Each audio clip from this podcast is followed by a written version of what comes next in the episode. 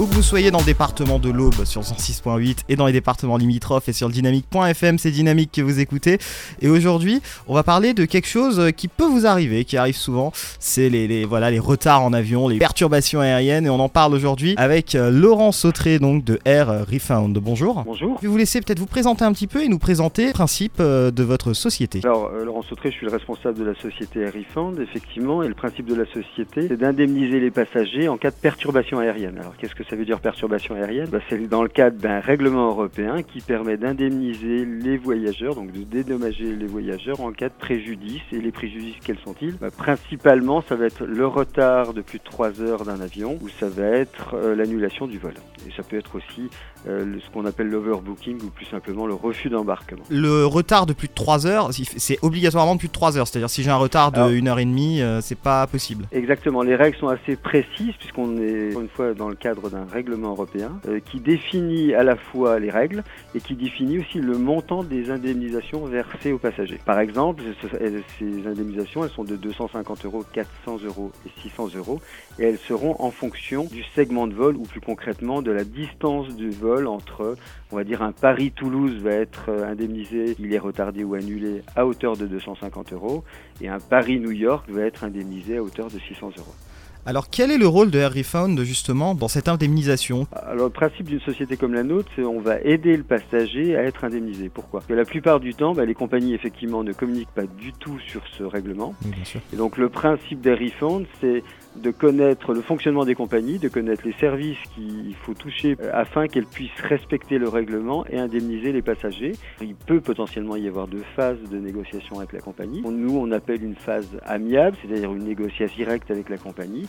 Et puis, il est vrai qu'un certain nombre de compagnies ne respectent ou ne souhaitent pas répondre. On a une démarche un peu plus directive via une démarche contentieuse vis-à-vis de la compagnie. L'overbooking, alors c'est un cas en tout cas moins courant que les retards, mais euh, pourquoi justement il y a parfois de l'overbooking sur les avions? Bah, En fait, dans, surtout pendant ces périodes un peu, un peu surchargées de voyage, les compagnies pensent la plupart du temps avoir euh, quelques annulations euh, dues à la part des passagers, donc c'est ce qui fait qu'elles ont tendance à enregistrer un peu plus de réservations sur un même vol. Et c'est vrai que l'overbooking, très clairement, dans le mode de fonctionnement du, du, du règlement, représente à peu près 1%. Il faut bien préciser quand même une chose, c'est que ce règlement s'applique uniquement si c'est la responsabilité de la compagnie aérienne. Oui, justement, dans quel cas s'applique cette indemnisation? Parce que je suppose que c'est pas tous les cas de retard. Par exemple, en cas de retard météo, ça ne s'applique pas sans doute. Exactement, vous avez entièrement raison. Donc alors effectivement, tout ce qui est météo ou grève des contrôleurs aériens ne s'applique pas puisque on ne peut pas euh, imputer à la compagnie sa responsabilité quand ça, ne, ça ne vient pas d'elle. Mais par contre, tout ce qui est incident technique, incident moteur d'un avion ou problème technique sur les pneus,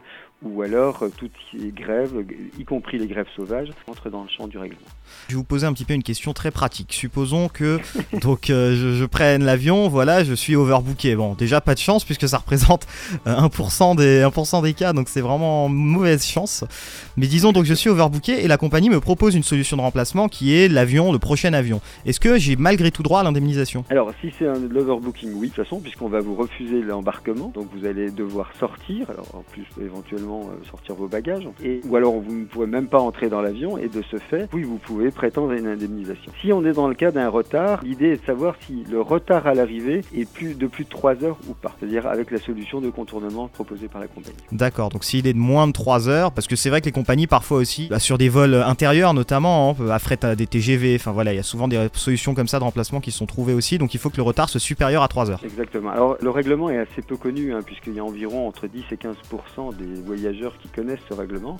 Donc nous, notre objectif est effectivement d'être le go-between entre le passager et la compagnie pour accélérer l'indemnisation, voire forcer, comme je vous l'ai dit, l'indemnisation il faut garder en tête que, et c'est là où les passagers ne sont pas toujours au courant, c'est que le passager prend en général ce que lui donne la compagnie oui, bah oui. dans sortant de l'avion s'il y a du retard. Ou alors s'il y a annulation, euh, la compagnie peut de temps en temps, effectivement, euh, si elle n'a pas de vol avant le lendemain, bah, installer le, le, voyageur dans un, dans un hôtel et lui dire, ben bah, voilà, vous prendrez l'avion demain matin. Ça, ça ne répond pas dans le cadre de l'indemnisation. C'est juste les mesures d'accompagnement obligatoires de la compagnie aérienne pour prendre en charge le passager dont le vol serait annulé.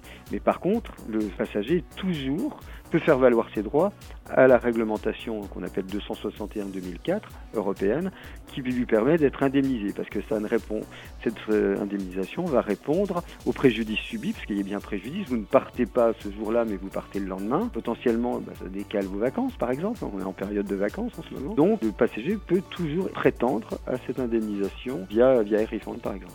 Alors ce qui m'interloque beaucoup, c'est que seuls 10% euh, des passagers font valoir leurs droits. Alors pourquoi, selon vous C'est vraiment à cause d'une méconnaissance euh, du public? Essentiellement. Euh, bah déjà, euh, force est de constater que les compagnies ne communiquent absolument pas là-dessus. Mm.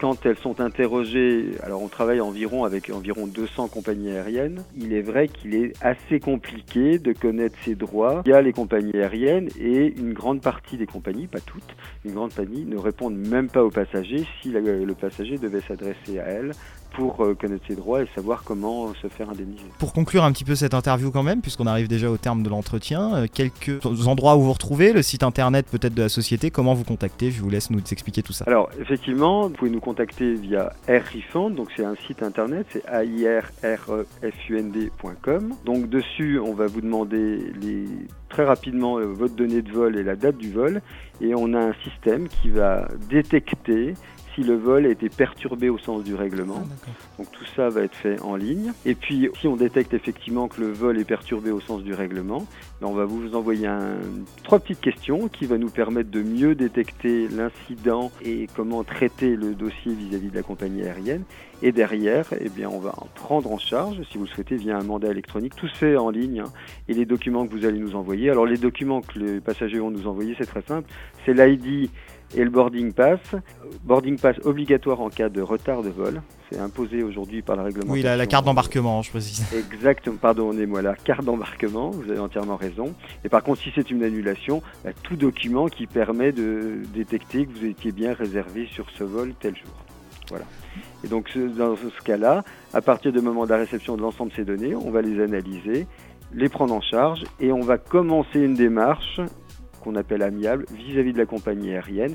Et comme je vous l'ai dit, si ça devait durcir, eh bien on engagerait directement une procédure en ce qu'on appelle litigation ou en contentieux contre la compagnie avec des avocats partenaires. Je tiens à préciser par contre qu'il n'y a aucun frais, aucun frais pour le passager, quel que soit l'instant ou le moment de la, procédure vis-à-vis de la compagnie aérienne. C'est-à-dire que nous prendrons potentiellement une commission que si nous gagnons vis-à-vis de la compagnie aérienne et s'il y a indemnisation du passager. Tout notre intérêt, c'est de, de, gagner. Tout à fait. J'imagine. Laurent Sautré à l'instant, donc directeur d'Air Refound. Merci beaucoup de nous avoir accordé cet entretien. Je vous en prie, merci beaucoup.